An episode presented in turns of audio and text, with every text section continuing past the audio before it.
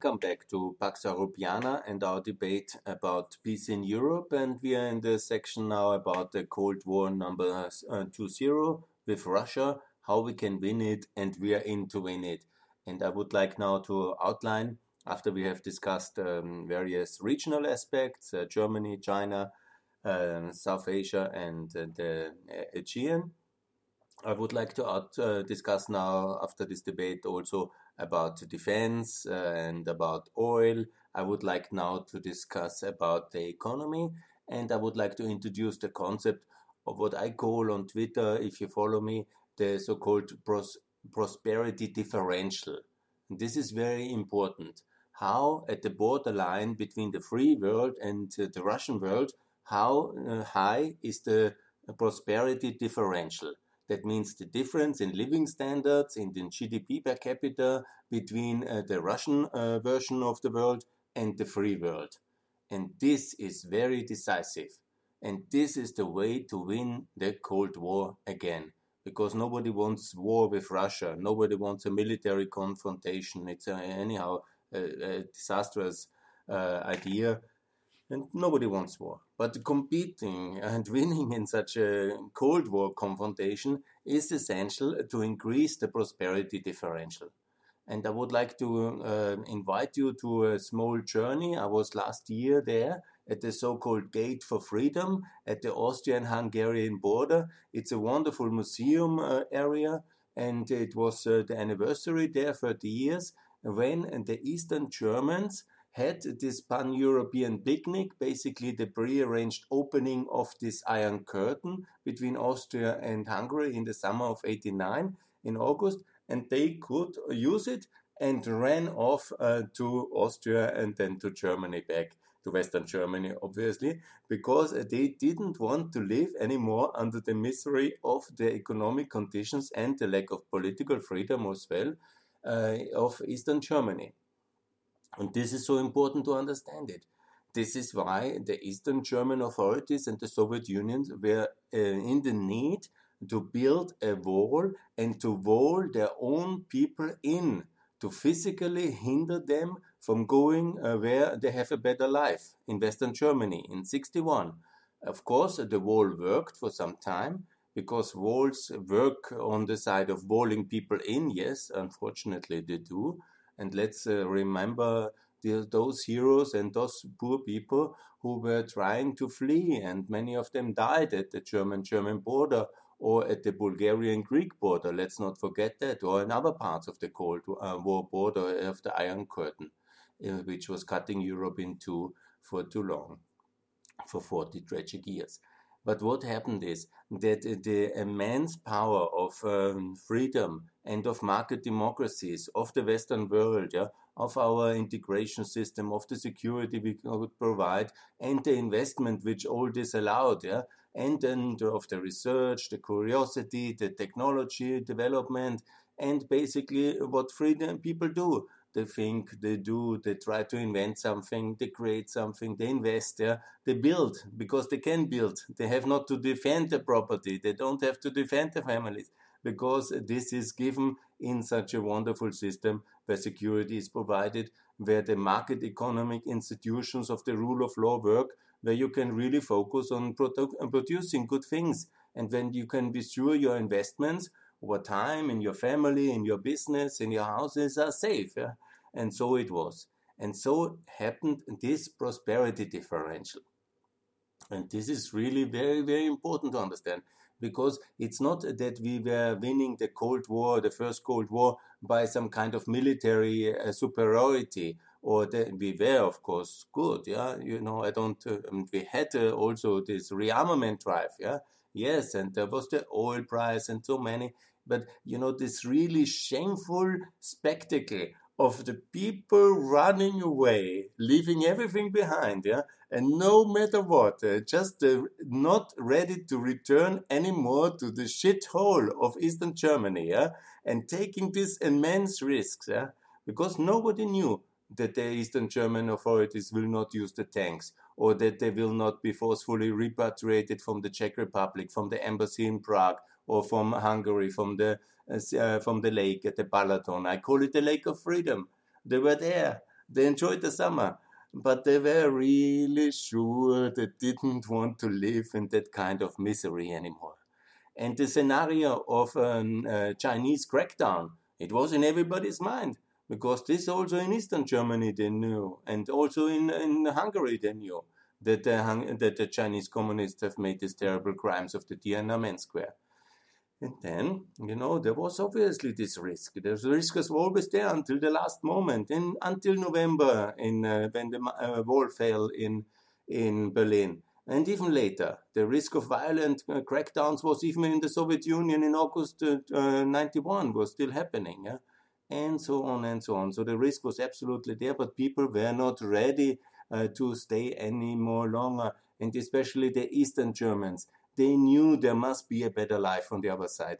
They saw it in television, they knew it from friends, from visits, they saw it all, they read it in the media when they could get some Western information, and they understood very well what is happening in rich uh, Western Germany and how miserable their life was compared. Now, of course, you know, the left and the right, they want to tell you, oh, it was not so bad. Eastern Germany had a good system of childcare and of medical supplies. And even in Cuba, there are good doctors. But I've been in all Eastern European countries and I've been to Cuba and I've been to Russia. You have not seen such a misery like uh, you wouldn't believe it. Yeah, it's all simply lies. Yeah, it's ideological lies of some people from uh, some confused uh, politics of the extreme left or extreme uh, right and it's some nostalgia maybe that happens often when you are 30 years later you are in retirement and you think about your youth and certain aspects of your youth uh, which uh, were maybe nice yeah? i don't want to discredit uh, life can be even nice uh, for some regime um, uh, close to the regime even in the soviet union for some moments yeah but overall the level of uh, economic uh, prosperity, the level of income, the level of consumption possibilities, and obviously the lack of freedom, it was a disaster in the East. And it took uh, now 30 years and still today, now you can say that Poland is a reasonable developed country. Eastern Germany, with a transfer of 2 trillion uh, German uh, euros overall, that's the sum which was spent uh, in all systems together on Eastern Germany and it's now gradually reasonable and decent. Yeah, even today the, the people are not happy, and you know, clever, smart, and free people are, should never be totally happy. There's always something to improve, and I respect it.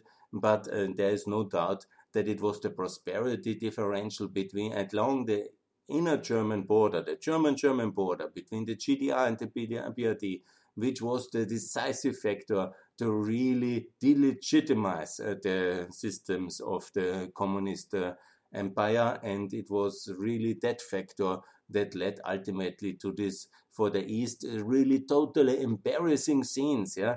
And there were a lot of people convinced that uh, communism is a good system and socialism works. Yeah but uh, then to have scenes that your people in the bathing trouser take their children from the Balaton and do everything but not return at home. And they go to the embassy in Prague and they run away as much as they can. And when you have seen the jubilee and the, the fall of the wall then in, in November 89, and you see this kind of enthusiasm of the people to get rid of this terrible system and to have a better life and a better income possibility and more freedom, then you see really that this is uh, what really mm, brought down and destroyed the concept of socialism, I think, forever. Because anybody who will ever think to build such an authoritarian socialist system, and I'm not talking about you know social democrats. This is legitimate, obviously, to do some higher uh, redistribution level. That is in an open society always a question: what kind of redistribution you want and what kind of green energy you want. You know, that's all totally legitimate in a free society to have a democratic competition, obviously, between various aspects of democratic capitalism. But uh, to have authoritarian uh, socialism and authoritarian communism ever again after this uh, debacle and of this kind of uh, bad performance, and uh, I'm not talking about all these human rights abuses, the mass killings, the wars, and the disasters. Alone, the economic performance yeah, will forever discredit um, socialism in its authoritarian way forever. Anyhow, what I want to say now, and this is important as well, when this kind, when you agree with me and you think it's true that the prosperity uh, differential made the difference, and you can go to all the monuments now, you can ask the Eastern Germans from that generations, you can see the movies of um, them in the Trabants driving off through Austria. And you can go to the Gate of Freedom and you can visit all these um, locations yourself and uh, also see the monuments of a divided Berlin and so on and so on. But when you believe in this and when you follow my argumentation, then I ask you how we can win the Second Cold War. And the Second Cold War is happening today. It's happening today again, but further east, not at the German German border, but in many aspects on the Ukrainian Ukrainian border. Because Russia has occupied two parts of uh, Ukraine, and uh, there is de facto a border today. You know, it's a military there, it's border police there, it has a Schlagbaum system, it's a border, uh, absolutely. Of course, you know, should never be recognized because these two regions are Ukrainian regions, but de facto the reality is that the Russians have occupied and have no reason and no no uh, intention to give it back until they are basically forced or incapacitated. And how to achieve now a real situation that uh, this uh, unity can happen, and how the um, Cold War is where's the borderline? Basically, Belarus, as you see, is uh, in the Russian world. I think they have now clearly gone in the dictatorship level, and you have this border along Finland to Russia, and along then uh, from Belarus excluded, and then it goes along the Ukrainian-Russian border, and then uh, along the demarcation line in the Donbass and uh, in the Black Sea, Crimea is on the other side. Yeah? So the situation is we have to ensure that we win this Cold War, the second one with Russia since 2007, exactly the same way we must be economically much more successful that the people from Russia, the people from the occupied regions, they want to come to us. Huh? They want to run away uh, from their misery which is offered uh, and which is produced by the Russian Federation in the occupied region, but in Russia itself. So, what is the logic consequence? First of all, we have to be open uh, to the residents of Crimea and of uh, occupied Donbass, and also of the Russian Federation and also of Belarus to come uh, to us. Uh, please, you're welcome. It's, we should be open. We should reduce the visa. we should not give any visa restrictions for the Russians. Let them come. We have enough opportunity in the free and open society for them to work and you know for them to integrate. That's not a problem. But let them come. That's the first point. The second, if the Russians want to build a wall at any of these borders, it's their wall to build. Huh? Okay, that's their choice if they have to uh, lock the people in, but we should be open for them. The second point is, and that's also a very important one, we have to reform our economies in the uh, in the US and in the EU to be again these powerful machines yeah, of economic prosperity, which we have been and which we are in principle still, but we have to really uh, reform our economic systems and include also the rest of the free world from India, Africa, Asia, everywhere who wants to be free and in the OECD and to conclude free trade agreements and make sure that after this kind of terrible COVID crisis in which we are, we are really growing again. Yeah? And the task is not climate change. You know, it's of course important to invest in a new energy system, and it's important to reduce uh, the environmental pollution. Yeah, but it's not the main priority. The main priority is also not to, to protect all uh, the different species of the world. Of course, we should do that. Yeah, but the main priority is economic growth and prosperity to make sure that our economic systems are really getting on in speed growing. And this is very important. We need lower taxes.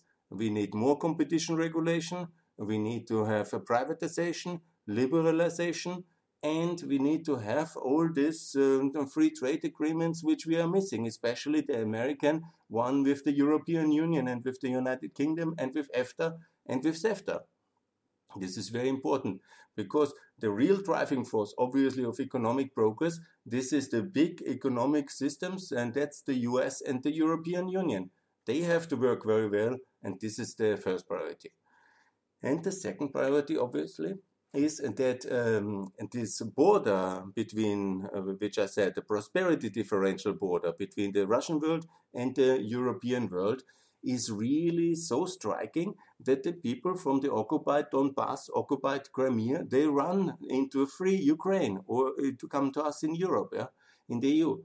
And how to achieve that? And here's the problem. This is a challenge because on the GDP per capita, the Russian Federation, because of all its natural resources, and also they have some capacities back there, is about at the global average about 10,000 US dollars uh, around. Yeah? So, but uh, Ukraine today, unfortunately, with uh, the consequence of the war and with the situation of instability and transformation, and also after 30 years of uh, lo lost in transition, is unfortunately just at 3,000 US uh, dollars. So we have really some significant task to make sure that exactly at this border, the prosperity differential of Ukraine is about double of um, the Russian Federation and the occupied territories. And this is really the task. And this is not so easy. And in order to achieve it, that's one of the key reasons why Ukraine must adopt the euro, must join NATO, must join the EU, because inside the European Union, and secured by NATO and with a firm fundament of a common currency, it's possible to have major success. Look, at Romania now, it's uh, since 2007 in the European Union, and it has achieved already prosperity of, uh, it's higher than Russia. It's quite uh, astonishing. Yeah? Romania was always a very poor country, but now, today, it has overtaken Russia. Bulgaria is close to the Russian level. Montenegro is close to the Russian level.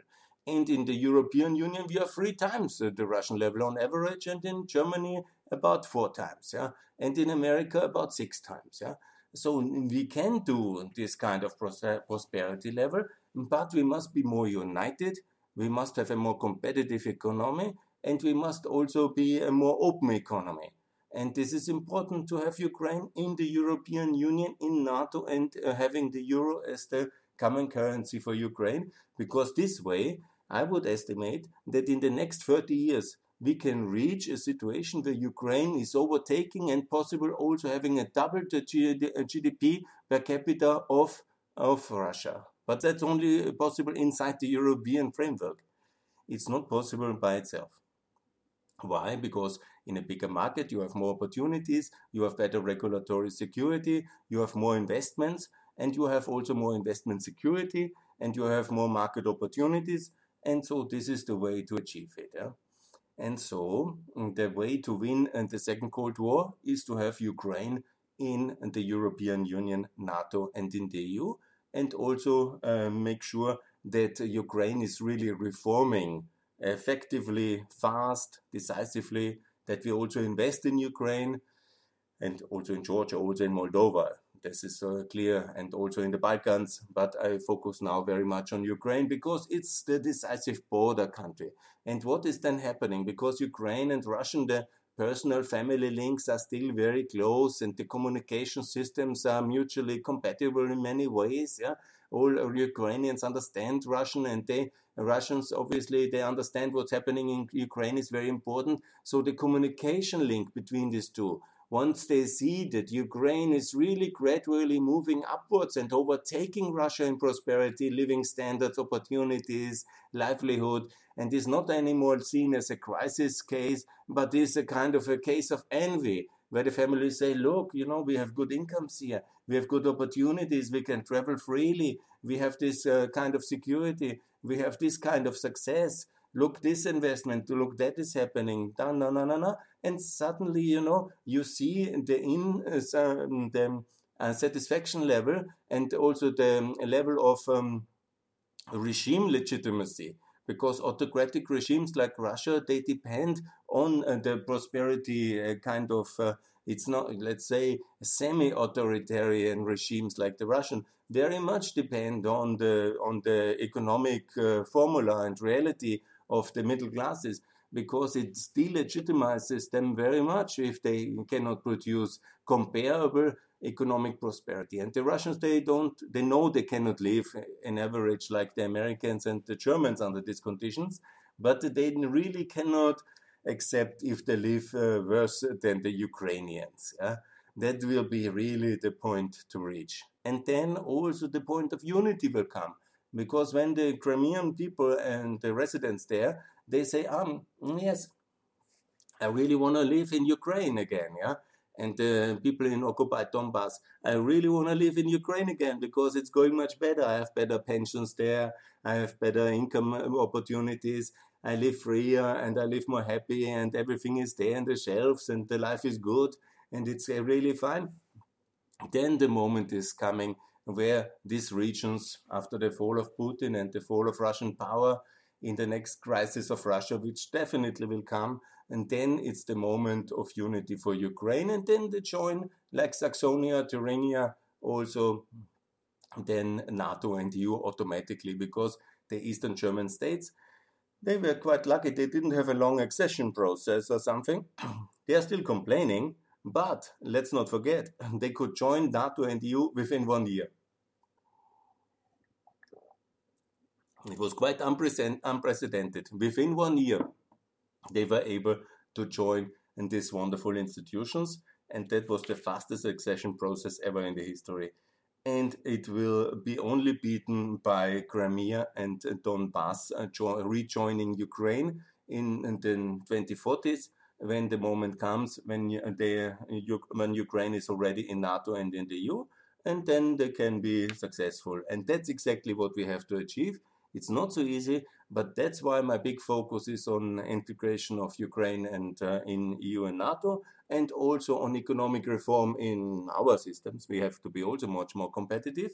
And I will make a very specific line of uh, podcasts in one of the next series about economic reform, what needs to be done in Ukraine, but what needs to be done as well in our economic system, and how we can reform the OECD in the Union of Market Economies and uh, get all this done.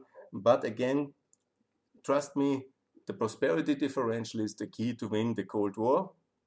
And this must be the key focus of the coming decade to make sure that Ukraine is in EU and NATO and also the economic reforms justify that membership and also lead to a prosperity which is unprecedented for Ukraine to bring Ukraine towards Austrian and German levels of development in the next uh, 30 years and that must uh, be the target of the Ukrainian government and of the European supporters. And this is the key to win the second Cold War. So we're in it to win it and looking forward for the next one. Thanks you very much for listening.